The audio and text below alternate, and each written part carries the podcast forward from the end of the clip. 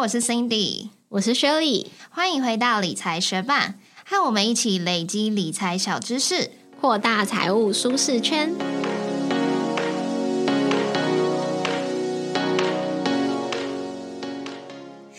年来，政府祭出实价登录二点零、房地合一税二点零等政策，企图来解决买卖不透明、投资客炒房。而其中一项重要的打房政策——平均地权条例的修法，也在二零二三年的一月三读通过了，并且于今年的七月一号正式上路。这次的平均地权条例寄出了五大重点改革，来抑制炒房。究竟会对想买房的你有什么影响呢？一起来了解。看看吧。中场休息，广告一下，学班们，你们现在钱都存在哪里呢？推荐你远东银行的 Banky 数位账户，只要透过我们的邀请连接开立 Banky 数位账户，就可以享有六个月五万以内活存利率二点六趴。后续邀请其他好友开户 Banky，二点六趴活存高利率就可以再延长哦。那超过五万块的部分呢？Banky 大方提供活存利率一点三一趴无上限，不需要完成任务就可以享有哦。不管是小资族还是资金大户，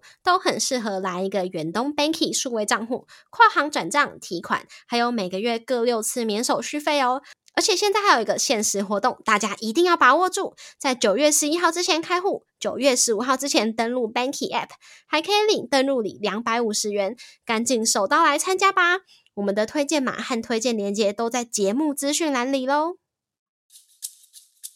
平均地权条例是土地法中的特别法，那它是一条用来抑制炒作土地、房屋价格的法规。从一九四九年开始，政府就推动了许多土地改革，像是一些我们在历史课本上都有学过的政策，例如三七五减租、耕者有其田等等。那到了一九五四年，许多都市的土地也随着经济的繁荣而价格起飞，都市土地的价格都开始上涨。那为了避免都市土地持续被垄断，政府也订定土地法中的特别法，实施都市平均地权条，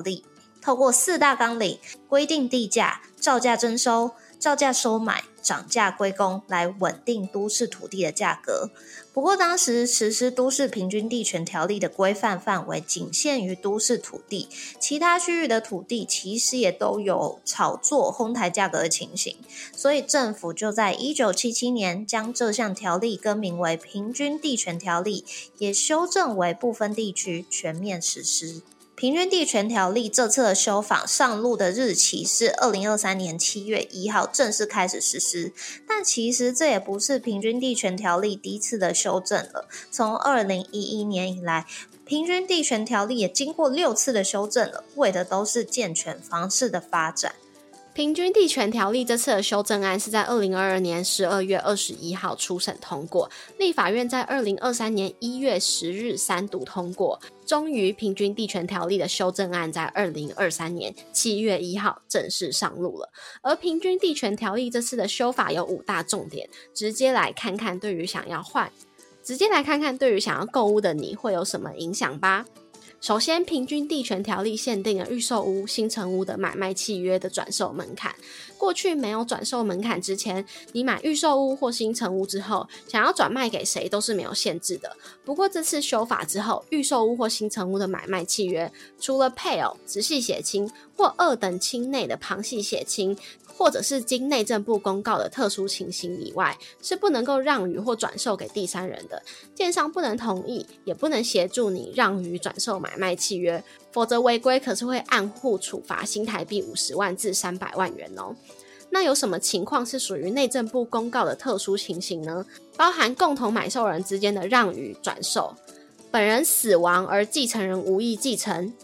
本人或家庭成员罹患重大疾病，需要六个月以上的全日照顾，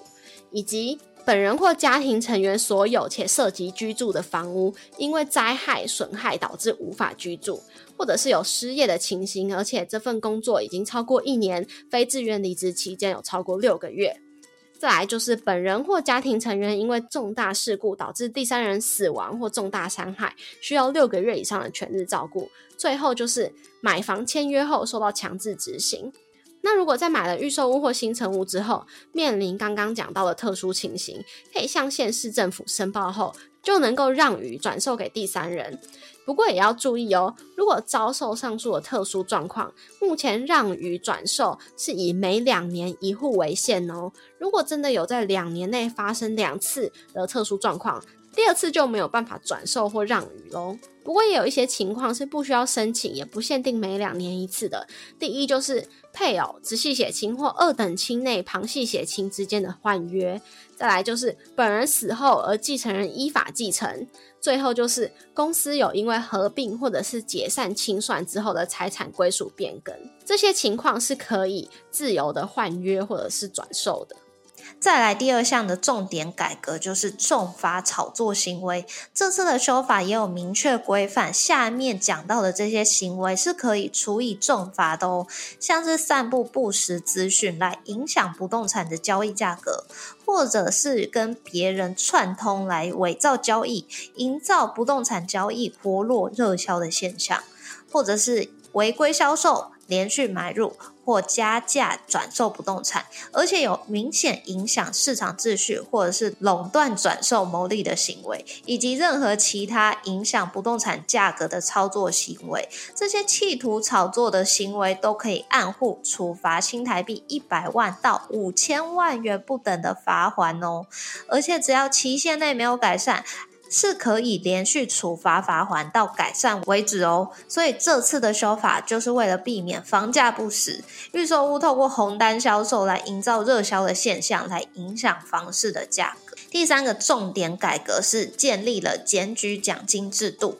民众现在可以向县市政府来检举不动产销售、买卖或是申报登录资讯的违规行为，像是过去建商可能会向你签。像是过去建商可能会和你签 A、B 约来拉升房价，或者是他申报实价登录的时候资讯不实，例如他低报车位啊，或者是根本就没报车位的价格，又或者是他逾期申报。有红单转送等行为，只要你可以提出人事、实地物等佐证资料当做证据，经过主管机关查证属实的话，你就可以从主管机关实收的罚款总金额中拿到三十趴的检举奖金哦。而且每个案件的奖金最高可以到一千万元。作为吹哨者的身份是保密的，所以大家就是可以放心的检举。那部分的违规手法，其实我们在过去的第一百五十四集 Podcast 也有介绍过，也欢迎你回去收听。但是要注意哦，如果你被抓到你是伪造、变造陈述，那经过法院判决之后，主管机关也是可以撤销检举奖金的。第四点就是这次的平均地权条例修法，也有针对司法人购屋做管制哦。这次被平均地权条例修法管制的司法人，是按照司法，例如民法、公司法等所成立的法人，包含像是农会、工会、商会、基金会、私立学校、寺庙、财团法人、公司、银行等等。那平均地权条例的修法会特别针对司法人购屋做管制，是因为过去以司法人名义短期买卖房子的比例很高，大部分会在一年内就转手，也就是变相短期出售炒房。过去就已经有规定，公司买住宅会限制贷款成数四成。那这次平均地权条例的修法，则是改成以许可制的方式，分为免经许可以及虚经许可两种。需经许可的部分，司法人想要购屋就必须要附上使用计划，并且经由中央主管机关的许可之后才能购买，并且购买住宅的申请用途必须要是以下这些项目之一哦，包含作为宿舍使用，但是不能够超过经常雇用的员工数，还有出租，但是这样子的话，司法人的营业项目中就要包含不动产租赁业。以及合建实施或参与都市更新、都市围老重建，还有这个建筑是属于卫生福利机构场所，包含老人福利机构、护理机构、精神复健机构等等，以及合作设为住宅公用设备，也就是说设置住宅、医疗、老人及幼儿社区照顾服务等公用设备的使用。还有其他经主管机关公告的使用用途，这些是属于必须要附上使用计划来申请许可的。那司法人购屋免经许可有九种情况，第一就是公营国营事业或受政府捐助的财团法人，例如台糖、北捷、法福基金会等等；第二就是金融机构转投资的资产管理公司，例如台湾金联买受不良债权担保品以及政府公开销售的住宅。第三就是不动产经纪业买回他代理销售的瑕疵物件，像是海沙屋、辐射屋以及凶宅。第四，参与法院拍卖。第五，买受文化资产保护法所定的私有古迹、历史建筑以及纪念建筑等等。第六，就是依法律规定具有优先购买权的状况。第七，就是。具有急迫重要性的都市更新计划区，以及在公展完成阶段的都市计划，那计划实施者、出资者以及所有权人可以交易计划范围内的住宅。第八就是围绕重建的起造者、所有权人可以交易计划范围内的住宅。第九就是司法人或土地所有人签订合建契约而买受住宅，基本上就是建商为了盖房子而向地主买地买房。那如果是司法人购屋是虚经许可的情况下，购入住宅后。五年内是不得办理移转、让与或预告登记的哦。但如果是免经许可的情况，则没有这项限制。那最后一项平均定权条例的修法改革，就是解约申报登录。现行的平均地权条例的重点改革，第一项就是禁止预售屋新建成屋换原转售嘛。所以为了避免建商民众又想青花招变成以解约再转让给第三人这种做法，也就是说民众买了之后退户，建商又可以再次出售，所以就多了这一项解约申报登录的规定，期待可以让预售屋的市场更透明。那如果真的有买了预售屋、新城屋却解约的话，记得是由出卖人要主动申报哦。如果是跟建商买预售屋解约，那就是建商要去申报。违规的话，可是会按户来处以新台币三到十五万元。如果没有改正，就可以按次处以三十万元到一百万元的罚款哦。那这次平均地权条例的修法对自住客其实影响不大，但是如果是投资客、代销、中介，就会受到限制还原、转售以及重罚炒作这些管制。那司法人也会因为购物改成许可制，避免高资产族群公司将房地产作为投资标的。那如果也因为这次的修改造成预售案的销量减少，对于中小型的建商也会是一个挑战。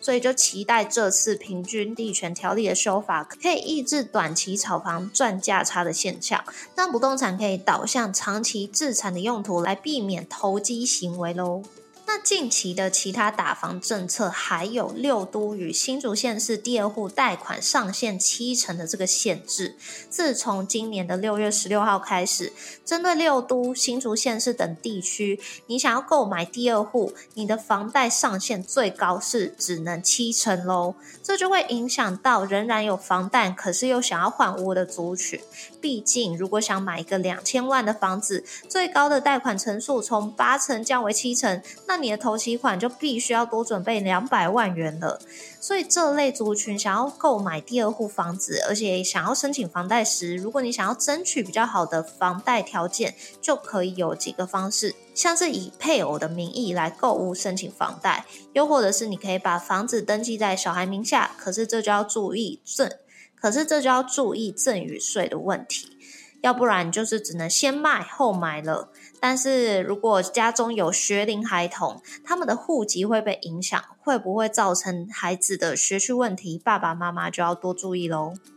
那另外，在二零二一年七月上路的实价登录二点零，我们也曾经在第一百五十四集的 Podcast 介绍过。同样是在二零二一年七月上路的房地合一税二点零，我们也曾经在第九十八集的 Podcast 介绍过。如果有兴趣的学伴，也欢迎回去收听哦。在这边也想要感谢 Test 八八一 Ponda 这位学伴到 Apple Podcast 为我们留下五颗星。他针对了上一集 Shirley 的新家装潢分享，给我们的一些回复。他说：“我去年也买了房，可能因为中古屋要花的装修费用很多，能省则。”能省就省。那时我的窗帘是自己从淘宝买回来的，请老公安装，价差很大，也没有请设计师，就只有统包师傅。好险遇到了统包师傅，可以沟通聊天，其他就是靠自己上网找资料。想一想，真是累死人，但是收获很多，成就满满。P.S. 我每集都有听哦，你们的主题真的都蛮生活化的，加油！谢谢彭达的留言，可以想象，如果没有设计师，要自己跟桶包师傅沟通，应该真的是一件很累的事情。那也幸好你最后有觉得收获很多，成就满满。那你有提到你是在淘宝买窗帘自己安装的吗？我之前也有买过淘宝窗帘的经验呢，就是住在亲戚提供我们暂住的房子的时候，那时候就觉得对于花色不是很喜欢，但又想要省钱，所以就从。淘宝买了窗帘回来自己安装，那那时候我安装的是蛇形帘，可是虽然在淘宝上面的照片很漂亮，不过安装上去之后，它的折痕都很难出来，所以就没有那种漂亮的垂坠感。虽然我们试图用呃熨斗来烫出它的折痕啊，或者是用夹子夹，可是状况都不是很好，所以我们这次买房子就没有继续使用淘宝的窗帘了。也谢谢碰达留言分享他的生活，还有替我们打气。谢谢你在忙碌的生活中愿意播出时间来和我们一起学习。在这边也再次邀请你在 Apple Podcast 和 Spotify 上面帮我们打星留言，让这个节目被更多人听见。同时，也欢迎你到 Instagram 搜寻理财学伴，找到我们来跟我们聊一聊。如果你也愿意支持我们，继续把理财学伴做得更好，让这个节目被更多人听见，也欢迎你分享理财学伴给身边想一起学习投资理财的朋友哦。我们的网站上会有文字版的整理，如果想要收藏或是回顾，也欢迎你上去看看。网址是 moneymate 点 space，拼法是 m o n e y m a t e 点 s p a c e，也可以从节目的简介中找到网址哦。理财学伴，我们下次见，拜。之前有跟大家分享过，我觉得我老公是一只黄金猎犬，不只是他需要的生活空间比我大，还有他很喜欢从事各种活动，像是骑脚踏车啊、溜滑板啊、漂移板啊，嗯，什么有的没啊，直排轮，就是他之前会从林口特地搭捷运下来三重泸州这边，然后沿着河滨会有一些。公园步道就是很大，一圈可能二十公里吧，他就在那边溜直排轮绕一圈。那之前还住在林口的时候，我有一次就是开车跟他下来骑，那时候好像也有在节目上面分享，但那是就觉得蛮累的，所以之后就没有再跟他去骑过。而且以前会觉得说，我为了要骑个脚踏车，我还得要搭车半个小时以上，或者是自己开车下来，太麻烦了吧。那现在搬到新庄之后，其实离那个就是河滨的地方就蛮近的，应该是骑脚踏车可能十分钟、十五分钟就可以从我们家到就是那个开始绕一圈的地方。所以我老公他就自己去了几次，有时候是去骑脚踏车，然后直排轮我不晓得有有过没有过，好像有吧。前几天他就找我一起去，所以我就骑 U bike，他就骑自己的脚踏车，然后我就跟他去骑。可能是因为距离上一次骑太久了，所以我就忘记有多累了。这次我陪他去骑，我就边骑边想说：哇，这种大型犬真是好累哦，因为他不让我慢慢骑，边骑边看风景，哎，他就是骑在我前面，然后就是。反正会一直示意我可以再骑快一点，再骑快一点，就是不要慢慢骑，比较运动效果。所以我就在那边骑。而且我们最近在看一个动画啊，你应该没看，因为你都没有看任何动画。可是有的学霸你可能知道，叫做《为美好世界献上爆眼》，然后里面的主角就是他会使用一招很强的招，叫做爆眼。可是他一天只能使用一次，那那招很强，可是之后就会美丽。他在使用爆炎的时候，他都会念，他每次念的咒语都不一样，可是他最后就会念呃 explosion，反正就是 explosion 的日本人形态的念法这样子。所以呢，我就在骑那个脚踏车，我原本就是在他骑他后面然后他有点等我那样，但是我有时候距离他远一点呢，我就想说，哦，我可以赶快再去骑追上他。然后有时候心情比较好的时候，我就想说我骑一骑，我可以去超越他。但那时候我就要很用力嘛，所以呢，我就边骑，然后要经过他的时候，我就喊 explosion，反正就是说我使出我很大的力量，然后很强那样子的感觉。然后呢，结果我第一次使用那个 explosion 之后。突然就是因为旁边我们那时候刚好经过一个篮球场，居然有一颗篮球飞出来，害我又要刹车，超可怕的，然后又很浪费我的力气。然后后再骑一段路之后，他就跟我说：“哎，你可以再用 X Explosion 啊，因为他不是很想要我就是骑快一点嘛。”然后我就说很累啊，而且那个一天只能使用一次哎，然后。总之，我之后还有试图在用，但就可能就没有第一次这么强。可是我这那趟可能使用了三四次吧，但是第一次是大的，然后后面可能比较小一点，但真的是累死了。然后我回来之后，当下觉得酸是正常，可是我隔天好痛哦，而且我那天晚上在睡的时候，我就觉得我半夜有痛醒，哎，太久没有有痛哪里？就是嗯嗯大腿啊。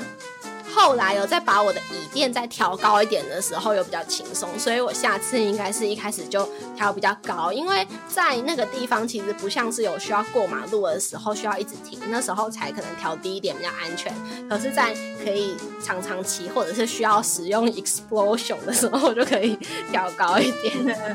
我大概去玉山之前也有一次，就是想说骑脚踏车训练一下我的大腿腿力好了。然后我男朋友那一天就是规划了，其实我已经忘记他规划的那个路线到底怎样，反正他就是规划好大一圈。但是我大概骑了在一段之后，可能十五分钟嘛，我就觉得好累哦。因为我一直以来对于脚踏车的感觉就是那种悠闲的骑，可是蛮多人对他们来说，脚踏车就是他们会。就是骑的速度很快，然后是一种训练，这样，可是就是跟我一直以来对于脚踏车的那个感觉差异很大，所以那一次就是。我们是走训练派的，所以就很没有悠闲的感觉。然后天气又很热，然后我们两个又睡到很晚才出门，所以我们根本就是在那个烈日中午，然后在那边训练，在那边骑。然后我就是还要防晒什么的，还穿那个长袖的那种外套，然后又戴口罩，干嘛戴帽子什么。然后反正就只要停下来，我脸就超热的。然后最后我就是中断了他规划的一大圈，大概只有 呃。二分之一圈吗？然后呢，我就宣布我要去吃豆花。嗯，